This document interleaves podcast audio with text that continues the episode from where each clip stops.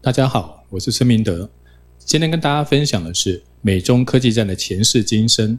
我们接下来会用三次的课程的时间来跟大家分析美中科技战。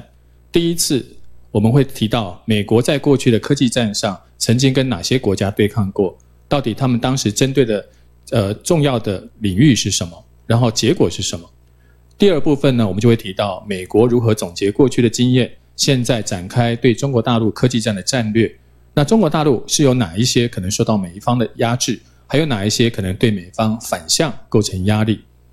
第三次的分享，我们就会提到了，在美中两大国的抗衡中，一般的企业必须做一些新的选择。所以，我们最近常常听到很多的企业要往东南亚、往南亚去移动，到底是哪些企业要走？到底要往哪些国家去？用什么方式来做目前的营运模式是最适合的？是我们第三次分析的重点。接下来，我们就来看。今我们就来看今天呃要提到的美国科技战的历史。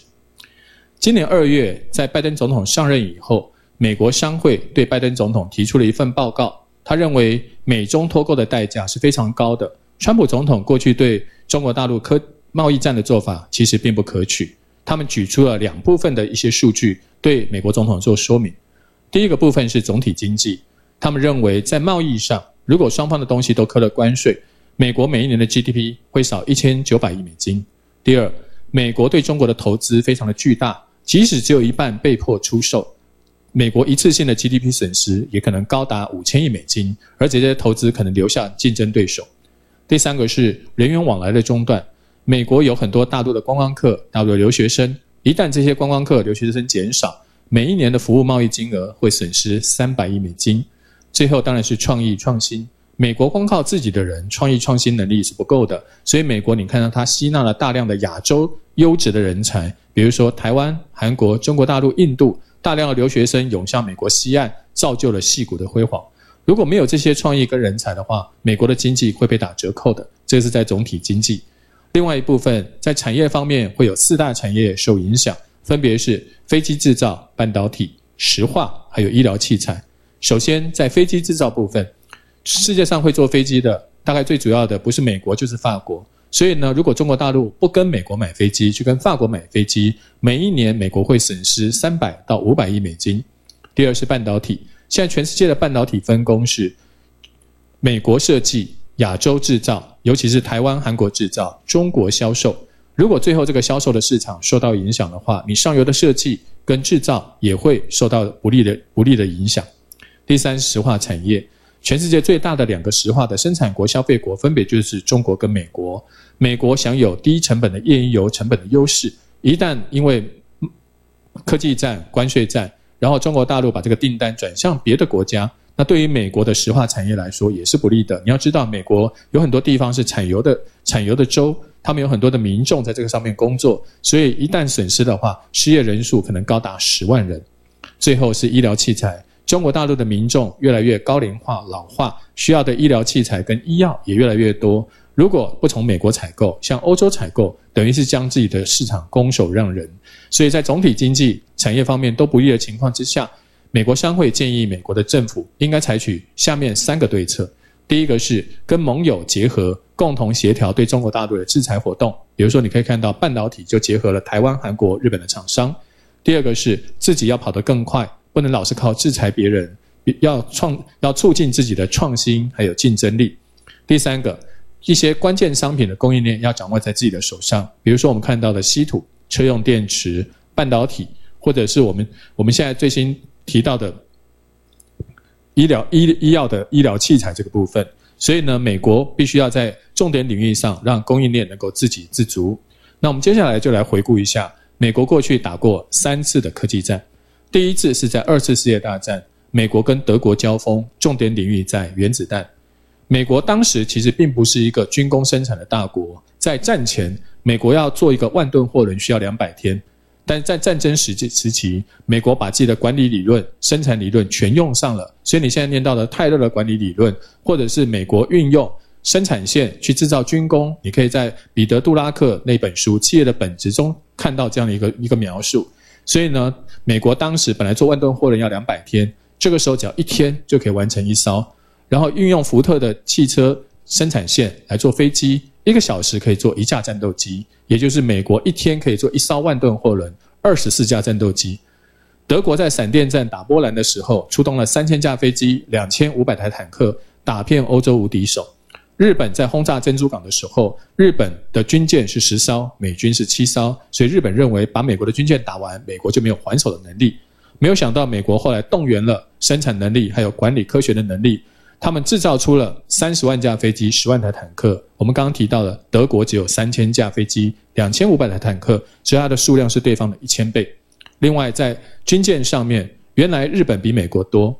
四年之后，双方军舰的差距变成二十比一百四十七。美国的军舰是日本的七倍。美国不只是数量上压过对手，而且它在计计算上也赢过对手。特别是我们现在念到的 logistic 运筹学，或者是物流管理、生产管理，很多当时这种管理理论就是美国为了军用、为了战争所发现的。当时美国请了 MIT 麻省理工学院的数学家来计算。德国的弱点在哪边？他们发现德国坦克车虽然很硬，但它的轴承生产位在一个小镇上，没有防空设备的小镇上。只要把你的轴承打掉，你就像 NBA 的球员一样，长得再高再壮，你的膝盖或脚筋受伤，你就不能上场了。所以呢，美军就开始日以继夜的轰炸德国的轴承厂。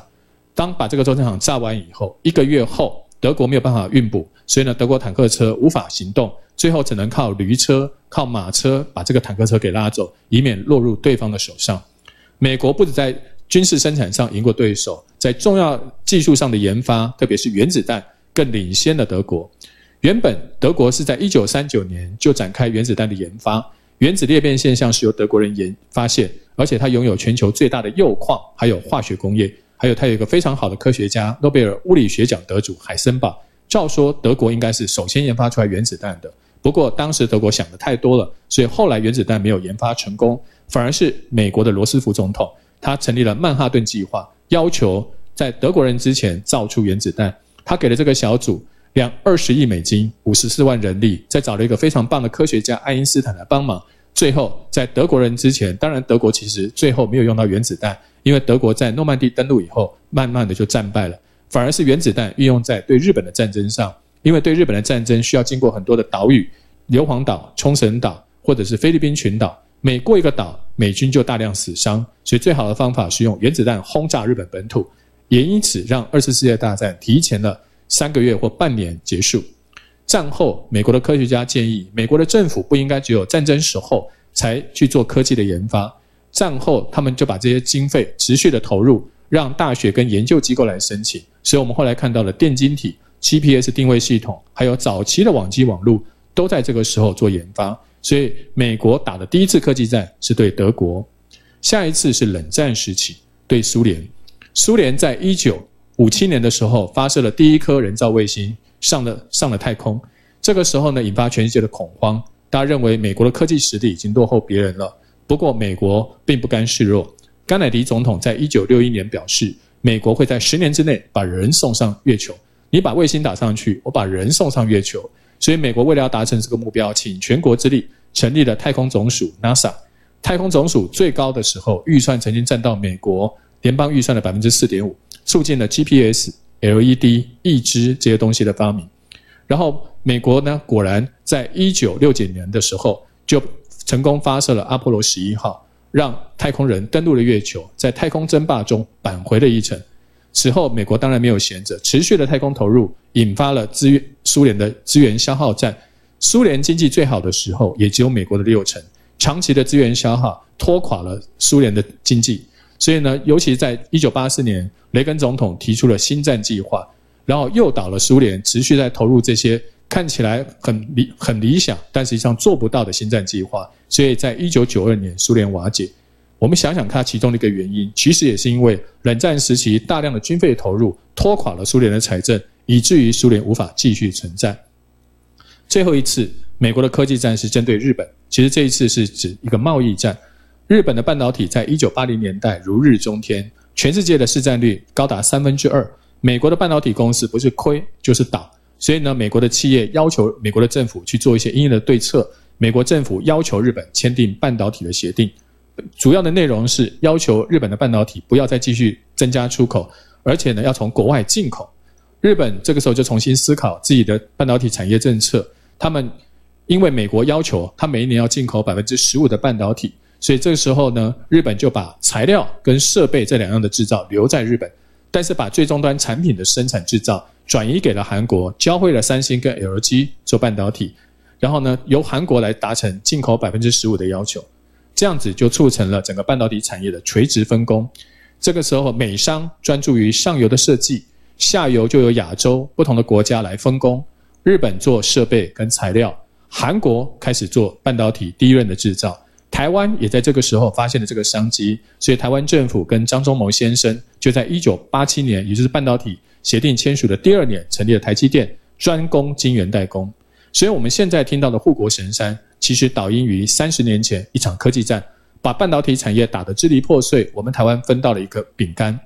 然后除了这个以外，美国持续的研发投入，可以从它另外一个法案叫《拜杜法案》上看得出来。